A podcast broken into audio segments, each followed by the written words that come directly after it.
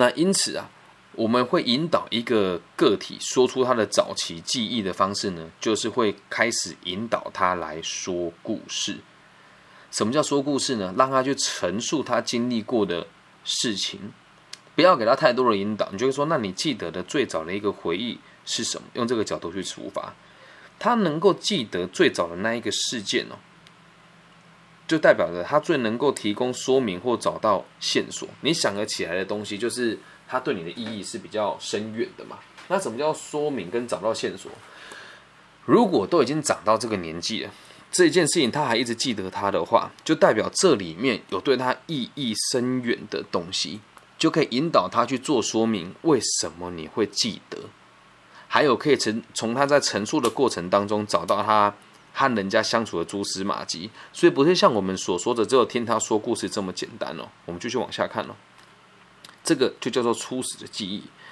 那我们的初始的记忆呢，会显示出。个体对生命的基础看法，什么叫基础呢？就叫做根本啊。那根本的看法是什么意思呢？我做人的大原则。如果没在没有其他的事情的刺激之下，因为发生了这些事，我会造成我哪一些人格，跟造成我哪一些做事的方法。而且最有趣的事情是啊，他能够陈述出一件事情的话，也就代表着这是他第一次。清楚的说明他的态度，不管是他在当下做那个行为，还是他后来追溯起来的来论述他的这个早期记忆，这都是他人生第一次清楚的说明他的态度。很多人懒啊，却不知道自己懒啊，就像我们在台湾那一本畅销书哦，叫做《过度努力》。对啊，你如果不努力，就不努力了，没有在过度的啦。这样能够理解吧？所以有些人态度就是我我摆懒啊，我摆烂啊，我懒啊，可是他们却不清楚自己的态度是这样，还假装自己很上进。那这个也是我觉得在做生涯规划里面一个很尴尬的点啊。认识我的人都知道，你找我咨询呢，我是不收费的。但是呢，如果事后结束了之后，你觉得很划算，你觉得很棒，你付钱给我，我能够接受。但你知道吗？付钱给我的人比例其实不高，我真的是不介意啦。再来哦，你会看到很多人现在在台湾的网络上去参加什么一个月两百、五百、六百那个什么个人 coaching 的 consultant 的课程。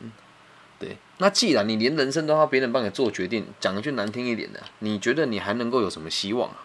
而这些人花这个钱的目的只有一个哦，用这样子的方式来合理化自己不为自己负责任的态度。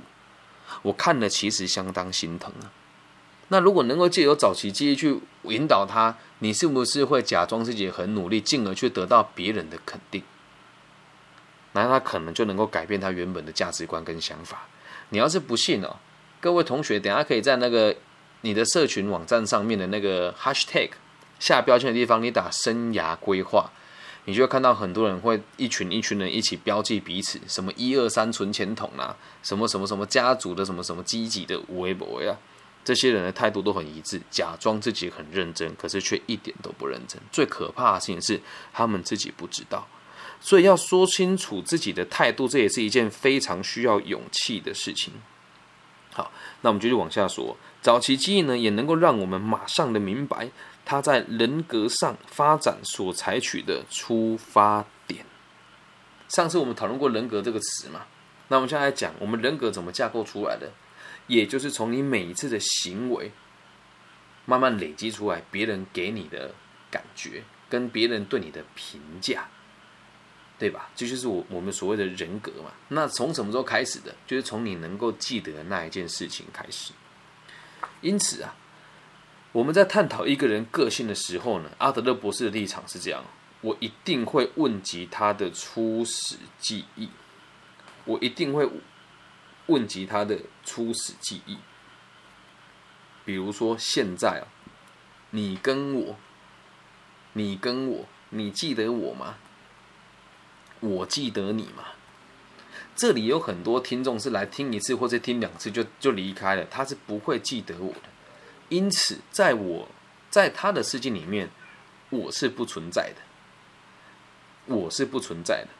所以，如果我们没有活在彼此的记忆里面，你我就是不存在的。因此，你的记下来的东西，就代表它存在；你不你没有办法记下来的东西，就代表它对你而言是不存在的。所以记忆构成了你跟我，记忆构成了你跟我，就包含你现在在听这个节目的时候，我讲的话有没有对你构成记忆？如果没有，就代表你只是在杀时间而已。那如果你记下来了，这就很有趣了，就代表你的生活可能会产生改变，因为你认为你听到这些话对你而言是有意义的。我每天花这么多时间哦，真的是至少三个小时准备这个课程，你们一定很难想象我在什么时间下备课的。我会先用录音笔把自己的看过的书的内容录下来，在煮饭的时候、洗菜的时候。擦地板的时候，一边听一边想，把东西直接抄在旁边的笔记本里面，把它写下来。每天输出的量都是像你们今天听到这么高质感，又经过分析，不会有太多的废话。可能有时候在思考会有一些赘字啊。那这个过程当中，我很努力的想要让自己记住这里面的每个学问，再把它放到你的记忆里面。所以记忆对我们来讲是很重要的东西，也会表达出你个人的兴趣，理解吧？就很像我们一群人看到一张图，好了，就假设啦，你你，哎，假设这边有一个有一群男生跟我一起去海滩玩，有个沙滩上面有阳光沙滩比基尼辣妹跟那个走光的辣妹，我们一定记得走光的辣妹啊，对吧？那如果今天是心无旁念的女孩子的话，有阳光沙滩比基尼跟猛男，你会记住什么？阳光沙滩，而不会记住猛男。这就是记忆有趣的地方。那我们有办法有没有办法改变自己的记忆呢？其实也是有的。因此啊，我们每个人都是活在彼此的记忆里面。你要想，如果哪一天你忘记了我是谁啊，就代表我不存在你的世界了，也就代表了某种程度上的死亡了。还记不记得我们在上上一次读书会提到，你找一个人表白，最惨的回答是什么？不是他不喜欢你，而是他不知道你是谁呀。这样能够理解吗？因此，记忆很重要，故初期的记忆就更重要了。好，那我们再往后看哦。有些时候呢，有的人是不愿意去说他的初始记忆的哦，又或者是他声称自己不知道哪个事件是先发生的。这个问题我也遇过了。我不是心理辅导的人，我是做生涯规划的。但是有时候在这个闲谈当中，或者是为了能够理解他更多的时候，我也会去问他：你你记得的最早的一件事情是什么？很多人会借口很多啦，问得聊聊，所以我不知道。我印象中我就小学五年级了，怎么可能？对吧？又或者是，诶，我现在不大知道哪一个是第一个，哪个是第二个。我说那都不是重要，你只要说出你人认为你人生到目前为止第一个印象是什么，这样子就好了。我刚问我们家女儿哦，她跟我说。是在宝宝的那个箱子里面，很有趣哦，在宝宝那箱子里面。那我问她说：“那你记得爸爸第一次看到爸爸，知道我是爸爸在什么地方？”她说：“在我以前的咖啡厅。”我说：“哦，那我穿什么颜色衣服？”她说：“白色的。”对我说：“那有袖子还是长袖的还是短袖的？”他说：“是无袖的。”也真是，真的是那时候带他的时候，我都穿无袖的吊嘎。所以这个是他记得的这件事情，但毕竟他还四岁，所以我跟他探讨他的早期记忆是没有什么意义的，只是单纯的做一个实验而已啦。哦，好，那我就试着问他，你还记不记得你刚生出来的时候被人家裹在绿色的那个布里面，然后出来看芭比？他说他不记得，嗯，但有没有可能几年之后他的回答是他记得呢？也是有可能哦。为什么？人是这个样子哦，在你当下的情绪会去影响到你回溯过去记忆的可能性。在你当下的情绪会影响到你回溯过去记忆的可能性，因此记忆这个东西是非常不可靠的，真的是非常不可靠。所以像你们昨天听到我讲我高中，哎，前几天听到我讲高中老师的故事，有没有可能事实不是如此呢？也是有可能的，毕竟每个人所看到的角度都不一样啊。所以在这边我们再重新提醒一下。不管你的陈述出来的东西是否是事实，如果有人跟你做这个动作，而他也是出发点为了帮助你的话呢，就请大家可以试着放心的把你的早期记忆说出来。为什么呢？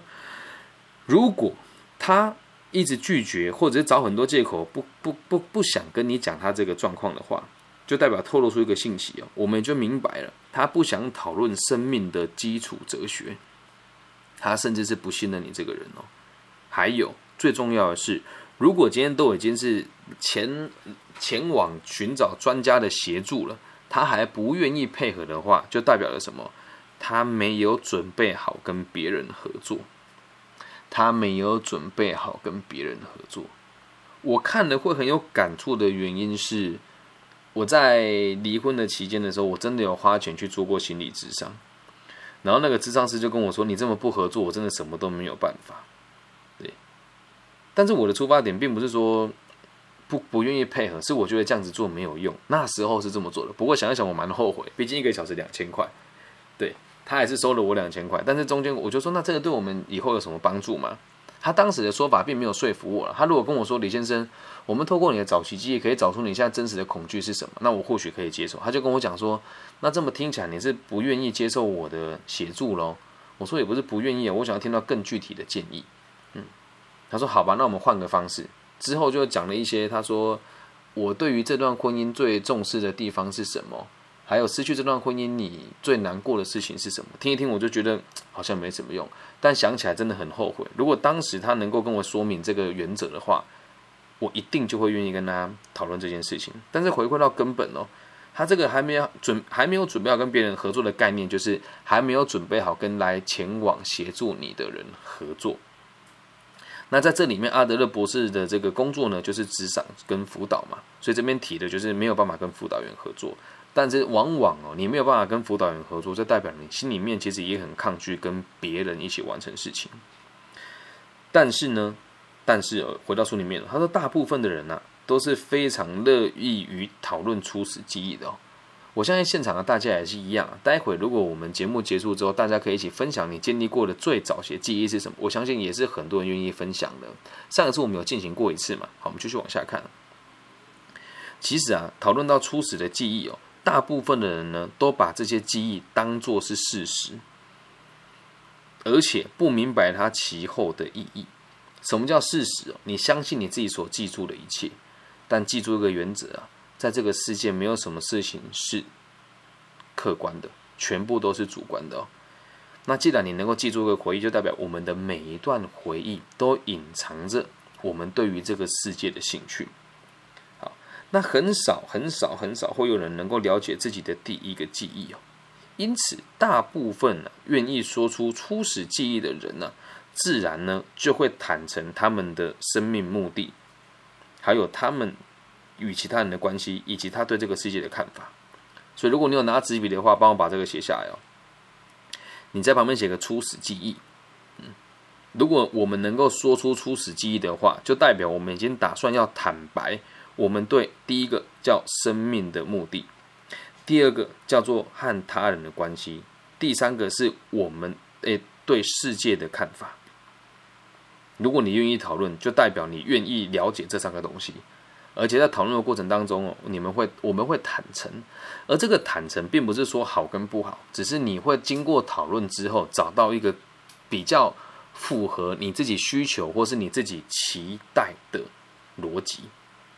这样能够理解吧？就是为什么很多人会自己乱看一些书，然后就为自己下定义的原因啊？因为他并不是那么了解这些东西。我不能算是专家啦，可是今天我做了一个很有趣的事情我就很认真的去看一下这个我们考心理师的考古题，就发现真的是用背的耶。那你怎么能够相信台湾遴选这个专家的方式是可靠的呢？啊？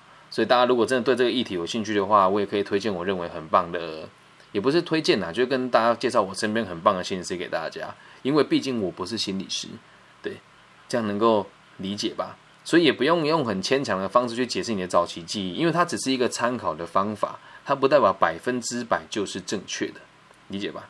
那初始记忆另外一个有趣的地方是什么？我们刚刚写下初始记忆这个字嘛，在上面写上它是一个既简单。